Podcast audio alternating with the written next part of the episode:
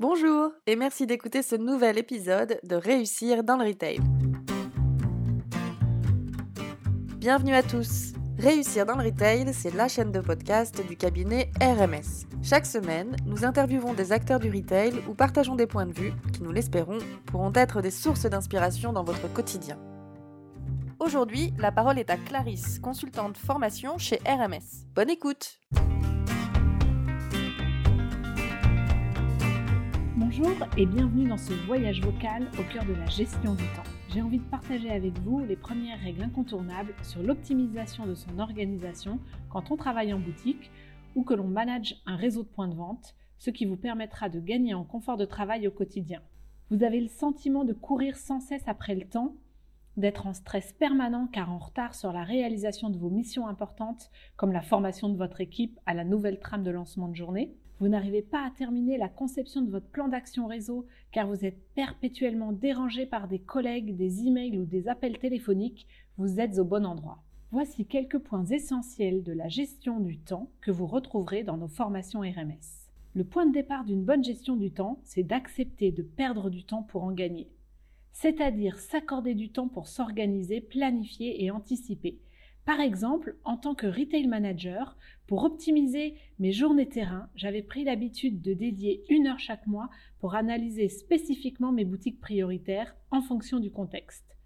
Ce temps, c'était un investissement pour gagner en efficacité au quotidien et en prise de hauteur sur mes missions retail. Cela commence par identifier vos tâches récurrentes, vos tâches importantes qui devront être réalisées en priorité et celles à déléguer pour alléger votre agenda. Un manager de point de vente a par exemple comme tâche le coaching de son équipe, le reporting de son activité, un entretien de recrutement. Ensuite, mesurez le temps que chaque tâche vous demande pour avoir une vision réelle de votre temps de travail effectif. Donnez une échéance aux tâches importantes que vous voulez réaliser et vous verrez ce qui rentre ou pas dans votre agenda et réduirez le stress de ne pas avoir le temps de tout faire. Par exemple, votre reporting mensuel vous demandera une heure, un entretien de recrutement une heure également, le coaching de vos vendeurs trois fois dix minutes par jour. Vous voulez être performant? Faites de votre agenda le point central de votre organisation. Planifiez pour être maître de votre temps et ne plus subir. Si vous avez prévu de passer une heure en coaching de vente, vous serez plus efficace car concentré sur le créneau prévu. C'est vous qui décidez quand et comment accomplir vos tâches. Et pour cela, avoir un agenda clair, détaillé et mis à jour est primordial. Décider d'accorder votre temps à une tâche, c'est aussi renoncer à une autre. Et pour faire les bons choix, vous devez savoir quelles sont vos tâches importantes qui vous permettent d'atteindre vos objectifs. La matrice d'Eisenhower est très pertinente pour faire ces choix. Je planifie en priorité mes actions qui ont le plus gros impact sur l'atteinte de mes objectifs et ainsi je réduis mes urgences. Exemple, à force de reporter les évaluations de mes collaborateurs, tâche pour laquelle je n'ai pas d'urgence, je vais arriver à un point où elles seront urgentes et où mon équipe se sera sentie dévalorisée. Votre source de désorganisation vient plus des interruptions dans la réalisation de vos tâches qui demandent de la concentration. Vous n'avancez pas dans la réalisation de votre reporting mensuel car sans cesse interrompu par des sollicitations du siège et vous reconcentrez après un appel téléphonique du service merchandising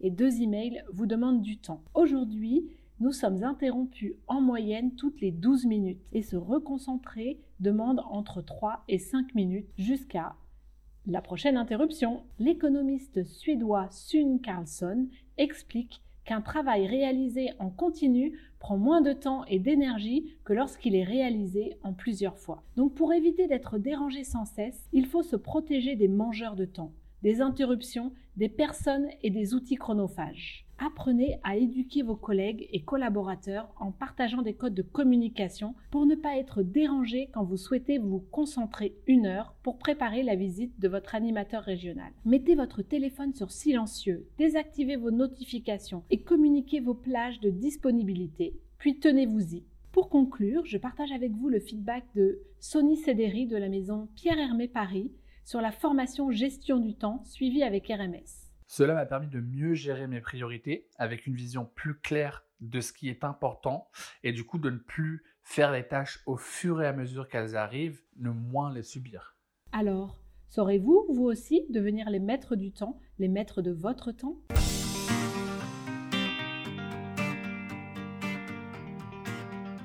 Merci d'avoir écouté cet épisode de Réussir dans le Retail. Nous espérons qu'il vous a plu et qu'il vous a donné des idées. Réussir dans le Retail est diffusé sur SoundCloud, Apple Podcasts, mais aussi sur le compte Instagram de RMS, Retail Management Service. N'hésitez pas à nous laisser un commentaire, vos impressions nous intéressent pour améliorer notre format. Vous pouvez aussi nous proposer des sujets à traiter ou des personnalités à interviewer. Si vous voulez soutenir notre chaîne Réussir dans le Retail, partagez ce podcast et parlez-en autour de vous. Un grand merci à Aurélia pour la musique. Vous pouvez écouter son album intitulé Blue Inside sur YouTube.